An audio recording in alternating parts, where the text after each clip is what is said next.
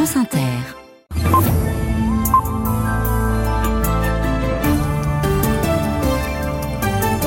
Bonsoir Christelle Rebière. Bonsoir Marie, bonsoir les filles. À demain, le 18-20 est ouvert. Un tour de la planète jusqu'à 19h et ensuite un arrêt près de chez vous. Vous êtes les bienvenus, installez-vous confortablement. Bonsoir Kevin Dufresne. Bonsoir. À la une du 18-20 et du premier journal de la soirée, un réseau européen de passeurs démantelé. 19 personnes arrêtées en Allemagne soupçonnées de faire euh, traverser la Manche à des migrants sur des canaux pneumatiques. C'est Europol qui a géré cette opération selon qui il s'agit d'un des réseaux les plus importants en Europe. Les détails sur ce coup de filet dès le début de ce journal. Les autres titres, Kevin. Un mort dans les Deux-Sèvres, un homme emporté par une rivière alors qu'il circulait en voiture. Aujourd'hui, conséquence de la tempête Louis. Les 10 milliards d'euros d'économies sur le budget de l'État est bel et bien acté. Les maires de France sont vent debout. Et Jean-François Vigier, maire UDI de Bure-sur-Yvette, sera l'invité de ce journal. Et on verra que les données des mutuelles piratées il y a 15 jours commencent à être vendues par les hackers. Et puis on vous présentera la speakeuse française des JO de Paris. Elle est prof en Bretagne. Dans le 18-20 ce soir, l'Ukraine qui va entrer samedi dans sa troisième année de guerre. Une guerre qui a commencé en fait il y a 10 ans, nous rappellera le journaliste Paul Gogo. Il publie un livre sur la fameuse opération spéciale de Poutine et raconte la guerre vue du Donbass, la russification, la destruction et les combats. Connaissez-vous le Chihuahuaco? Non, non, c'est pas une race de chien. C'est un arbre millénaire, un géant d'Amazonie. Il est au cœur de notre reportage ce soir. Mais la guerre restera en filigrane d'un jour dans le monde, avec à 18h50 le cas Navalny. Pourquoi l'opposant supprimé va hanter longtemps Vladimir Poutine? La Russie qui multiplie aussi la désinformation. Emmanuel Macron a été pris pour cible. On en parlera dans la tech la première. Et puis à partir de 19h20, le téléphone sonne. Et si on donnait nos organes? Il y a urgence. Il y a quatre fois plus de personnes en attente que de greffes réalisées. Et le taux de refus monte. Plus d'un tiers des Français refusent. Pourquoi? Eh bien, nous attendons vos témoignages si vous êtes réticent ou au contraire, si une greffe vous a sauvé la vie. Un numéro, le 01 45 24 7000. France Inter. Ils sont régulièrement dénoncés, cette fois ils sont arrêtés. Des passeurs qui faisaient traverser la Manche à des migrants en échange souvent de plusieurs milliers d'euros et sur des embarcations de fortune surchargées.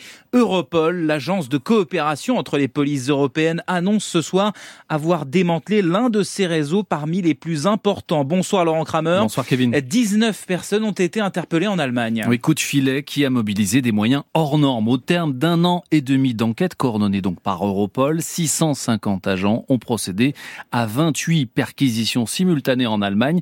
Parmi ces 19 arrestations figurent selon Europol les 5 dirigeants à la tête jusqu'ici d'un des plus grands réseaux de passeurs de migrants européens. Le réseau opérait à Calais donc, sur les plages françaises pour traverser la Manche vers le Royaume-Uni. Et Laurent, les enquêteurs livrent aussi des éléments sur les méthodes de ce réseau. Actif donc sur trois pays, la France, la Belgique, ce réseau opérait en réalité depuis l'Allemagne des ressortissants irakiens et syriens d'origine kurde qui ciblait des clandestins du Moyen-Orient et d'Afrique de l'Est, répartis sur 28 sites capables d'organiser l'acheminement d'une dizaine d'embarcations pardon, vers la France. Cela en toute discrétion. Les enquêteurs estiment que le réseau était en mesure d'acheminer, une fois arrivé en France, jusqu'à 8 départs par nuit sur chaque embarcation de fortune, une cinquantaine de migrants par bateau, déboursant entre 1000 et 3000 euros pour rejoindre le Royaume-Uni. Les enquêteurs s'attellent désormais à démanteler le blanchiment d'argent et les activités financières du réseau criminel. Les explications de Laurent Kramer après donc ce coup de filet européen contre un réseau de passeurs.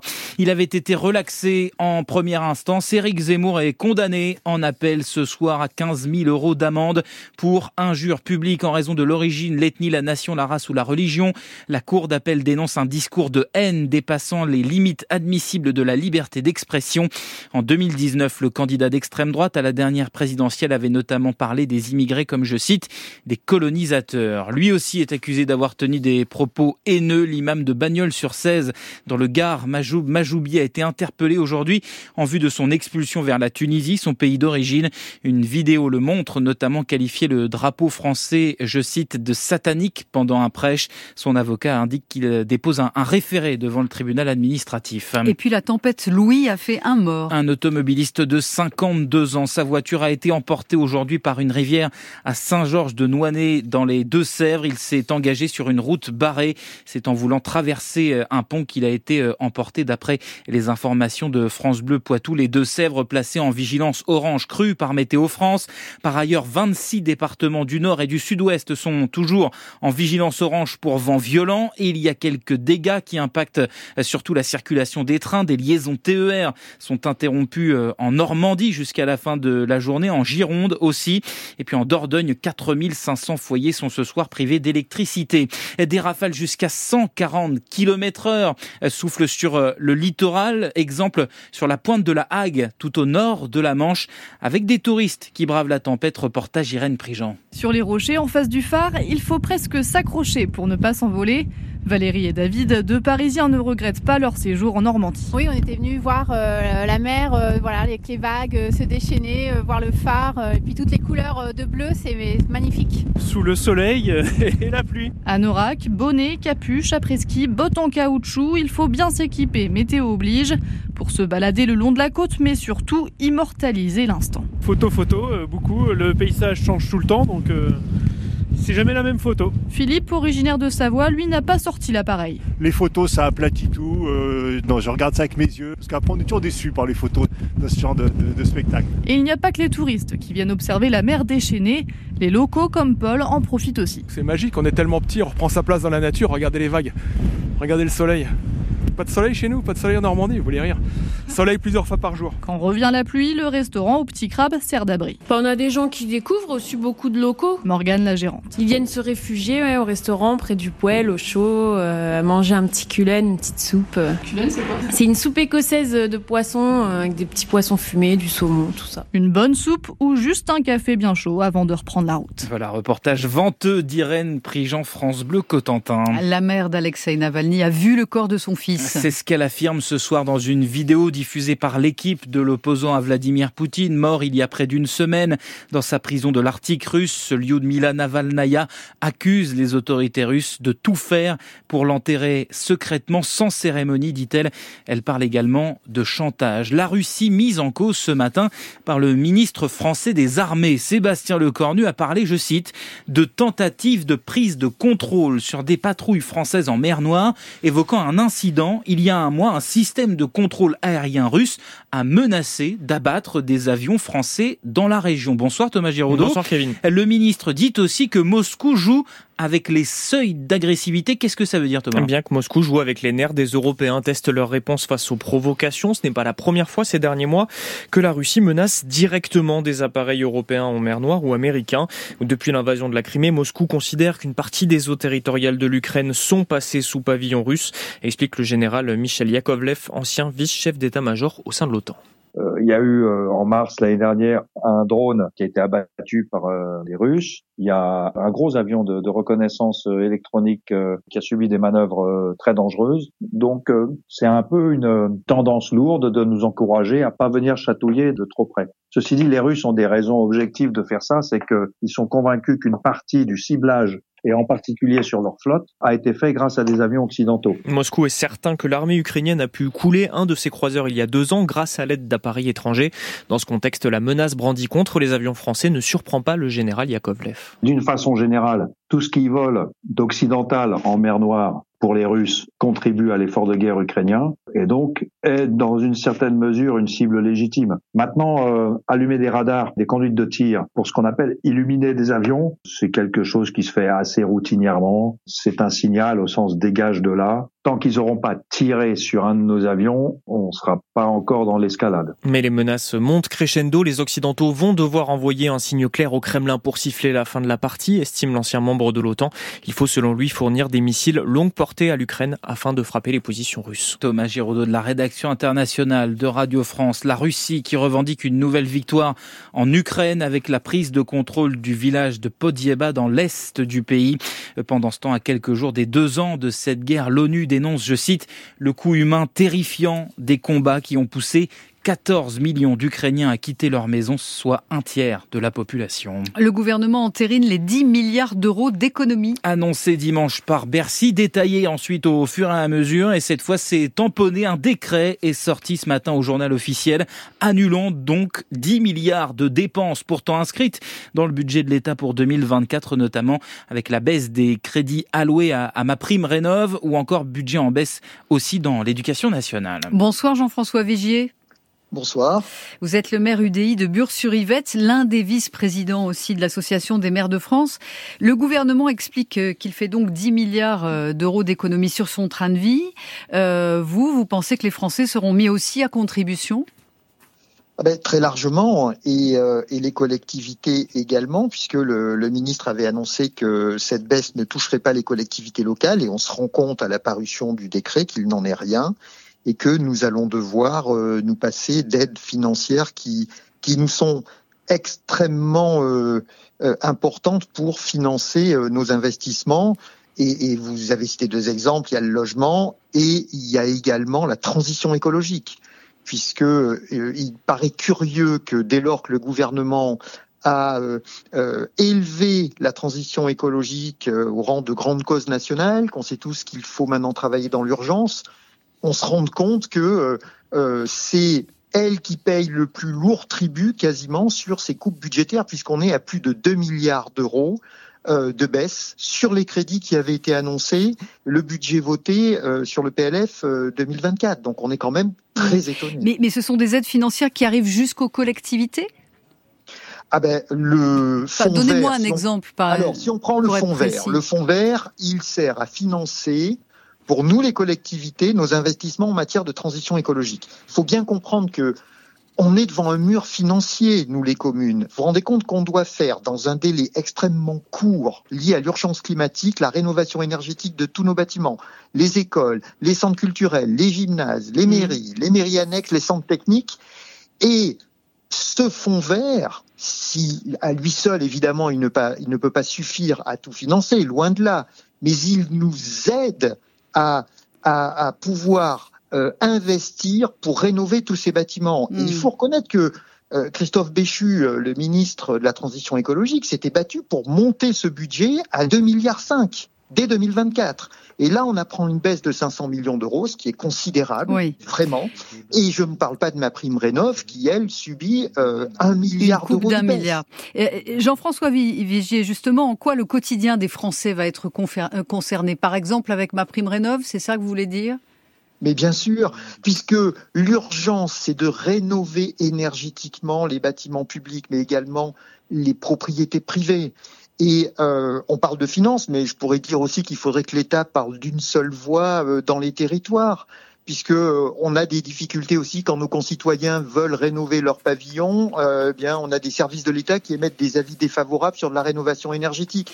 Et ça, Donc, et, et, ça, ce sont les injonctions contradictoires, en fait. Ce sont des injonctions contradictoires de services de l'État qui ne parlent pas dans le même sens. Si on dit que la transition écologique est une grande cause nationale mm. et autant toute l'AMF, toute l'association des maires de France, son président David Lisnard, le bureau, nous sommes tous orientés, évidemment, tous les maires de France, vers cet objectif. On en est conscient et on la met déjà en œuvre dans bien des, parties de la vie quotidienne. Mais il faut que l'État soit à nos côtés. Mais en même temps, et ce sera ma dernière question, Jean-François Vigier, vous reconnaissez que compte tenu de la dette, il faut faire des économies. Alors comment les fait-on? Ben déjà, on peut pas se réveiller, à mon sens, le, le, le 2 février pour dire il faut faire des économies alors qu'on a déjà largement dépassé euh, les 3% de déficit sur le budget de l'État. Donc on est déjà très en retard, mais on ne peut pas, sur un sujet qui est devenu cette grande cause d'État qui est l'urgence climatique, euh, faire des économies aussi importantes mmh. et sans compter les autres économies dont on n'a pas le temps en de parler, mais pas... qui vont toucher la vie quotidienne de nos concitoyens. Vous dites pas sur l'écologie et pas sur la vie quotidienne. Merci beaucoup Jean-François Vigier d'avoir répondu à nos questions. L'actualité ce soir, c'est aussi Emmanuel Macron qui débattra avec des agriculteurs en colère depuis plusieurs semaines en plein milieu du parc des expos de la Porte de Versailles à Paris samedi à l'occasion de l'ouverture du salon de l'agriculture. L'Élysée précise que des associations de défense de l'environnement l'environnement sont également conviés. On y revient dans le journal de 19h. Des données personnelles sensibles revendues sur l'Internet caché. C'est bien ce qu'il se passe avec celles dérobées lors de ce vol massif de données que l'on a appris il y a près de deux semaines. Plus de la moitié des Français concernés, ce sont les deux principaux opérateurs de tiers payants qui ont été attaqués. Des numéros de sécurité sociale notamment ont été récupérés. Eh bien, au moins 125 000 de ces comptes sont déjà négociés sur le Darknet. C'est ce qu'affirme le président de France Vérif, une entreprise financée par l'État qui permet de savoir si l'attaque vous concerne. Son président, Laurent Hamar. Le numéro de sécurité sociale, c'est l'information qui coûte le plus cher sur le dark web. Un cybercriminel, ayant ce numéro, peut accéder à tous vos documents administratifs et donc usurper votre identité. Bah, je peux dire à Google que euh, vous, c'est moi. J'accède à tout. Je peux vous faire souscrire à des prêts auprès de néobanques. Ça, c'est leur grand nouveau truc. Donc c'est le pire du pire, vous voyez, qui est arrivé. Celui qui a fait le casse, il a récupéré euh, un Français sur deux, donc euh, voilà des millions de, de, données. Pour l'instant, il en a vendu encore une toute petite partie, mais ça y est, c'est les autres blocs, il est en train de les vendre. Donc c'est maintenant que ça va commencer à monter. Donc 124 000, bah, c'est déjà beaucoup de personnes qui sont en train de vivre l'enfer, mais c'est que le début malheureusement. C'est pour ça que euh, grâce au soutien de l'État, nous avons mis en place le test gratuit qui vous permet de voir si vous êtes en risque. Pour vous donner une image, Là, il y a un, immense ouragan qui est en train de s'abattre sur la France. Ce test gratuit vous permet de fermer euh, volets et fenêtres avant que l'attaque ne survienne. Le président de France Vérif, Florent Amar, il répondait à Béatrice Duguay. Wikipédia en plein débat. Euh, l'encyclopédie en ligne dont les pages sont alimentées par des contributeurs bénévoles qui, depuis dix jours, doivent se prononcer sur une question. Faut-il mentionner sur les pages qui leur sont consacrées les prénoms de naissance des personnes transgenres parce que souvent ils changent de prénom et les concernés ne veulent plus entendre parler de l'ancien. C'est le cas par exemple des réalisatrices de la saga Matrix, Lana et Lily Wachowski. Bonsoir Victor Vasseur. Bonsoir. La question divise vraiment la communauté wikipédienne. Les échanges sont très vite, très vifs. Oui, il y a plusieurs centaines de réponses étayées. Plus qu'un sondage, c'est une bataille d'arguments. Preuve que le sujet divise profondément. La question principale est la suivante. Le prénom de naissance des personnes trans, appelé aussi le dead name, doit-il être mentionné car il s'agit d'une information ou doit-il être effacé pour respecter le choix de la personne concernée? Cela paraît nécessaire pour comprendre que l'on est sur le bon article, écrit un internaute. Un autre lui rétorque que le dead name relève de la vie privée et n'a pas sa place dans une encyclopédie. Le sociologue Arnaud Alessandrin est spécialisé dans les questions de genre à l'université de Bordeaux. Il explique pourquoi l'ancien prénom peut être un fardeau. L'usage du dead name, c'est l'usage d'une identité dans laquelle la personne ne s'est jamais reconnue. Et donc, c'est nier l'identité dans laquelle la personne se reconnaît aujourd'hui. Il semblerait que ce soit tout à fait judicieux de ne plus utiliser le dead name euh, des personnes qui euh, ne souhaitent plus le voir utilisé. Le Wikipédia anglais a tranché, le prénom de naissance est inclus dans le premier paragraphe de la biographie, seulement si la personne était connue sous ce nom, ce qui est le cas par exemple de l'acteur Elliot Page. Et Victor Vasseur, cette consultation sur Wikipédia est ouverte jusqu'à dimanche. On retrouve votre dossier, Victor, sur franceinter.fr. Un mot de football, les clubs français qui ne sont pas en balotage favorable ce soir en, Ligue Europa, match de barrage retour avec euh, Rennes qui a peu d'espoir de se qualifier en recevant euh, l'AC Milan. Ils ont été battus 3-0 euh, à l'aller à 21h. Marseille reçoit le Shakhtar, match nul de partout la semaine dernière. Enfin, elle ne sera pas dans un de ses stades ce soir, mais elle est bien Spiqueuse rencontre avec Hélène Richter. Elle est enseignante en Bretagne et depuis 20 ans, elle anime sur les pistes les championnats nationaux d'athlétisme. Eh bien, elle va changer de dimension parce qu'elle vient d'apprendre qu'elle sera la voix française de l'athlé aux Jeux Olympiques de Paris, Clara Lecoq-Réal. À la première question, Hélène Richter ne trouve pas les mots pour décrire sa joie de participer au JO. Je suis, je suis, euh, comment dire, j'ai très très hâte. Pour nous, c'est une chance, mais enfin, je veux dire, une fois qu'on aura fait ça, c'est, il y aura pas plus beau, quoi. Mais passé l'émotion, il a fallu s'organiser et réviser. On fait des fiches, on suit beaucoup l'actualité, on est beaucoup sur les réseaux aussi pour suivre les athlètes, en fait, savoir où ils sont, ce qu'ils font, euh, avec qui. Euh. Pour s'entraîner, la spiqueuse va donc participer aux championnats nationaux d'ici l'été, en plus de son métier d'enseignante, car les attentes sont grandes. Il faut que les gens, quand ils partent, ils aient l'impression d'avoir vécu presque un spectacle. Ça, ça fait débat euh, partout. Hein. C'est intéressant parce que justement tout le monde n'est pas d'accord sur quelle importance donner plus au spectacle ou aux performances, mais en tout cas, euh, il faut ambiancer quoi. Et la voilà devenue un exemple pour celles qui viendront après. Je me rends compte qu'en fait, euh, tant que des petites filles verront pas des femmes au micro, en fait, elles, elles penseront pas à se lancer là-dedans. Et pour ceux qui la côtoient au quotidien. Les gens viennent nous voir et nous disent ah j'ai su que tu allais au JO, je suis tellement content, etc.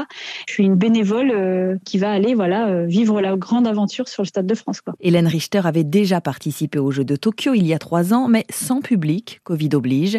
Cette fois, elle parlera pour 70 000 personnes. Voilà, Clara Lecoq réel et la voix française donc de l'athlé au prochain Jeu de Paris. Et la voix de sous les radars, c'est Kevin Dufresne. Je vous reviendrai tout à l'heure.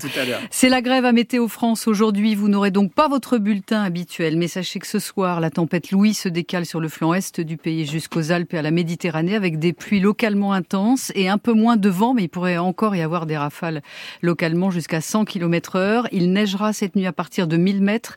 Les températures baissent. On va perdre demain 1 à 6 degrés pour revenir au normal de saison. Il fera entre 7 et 12 degrés sur la plupart des régions, 10 à 15 près de la Méditerranée, 13 à 18 en Corse.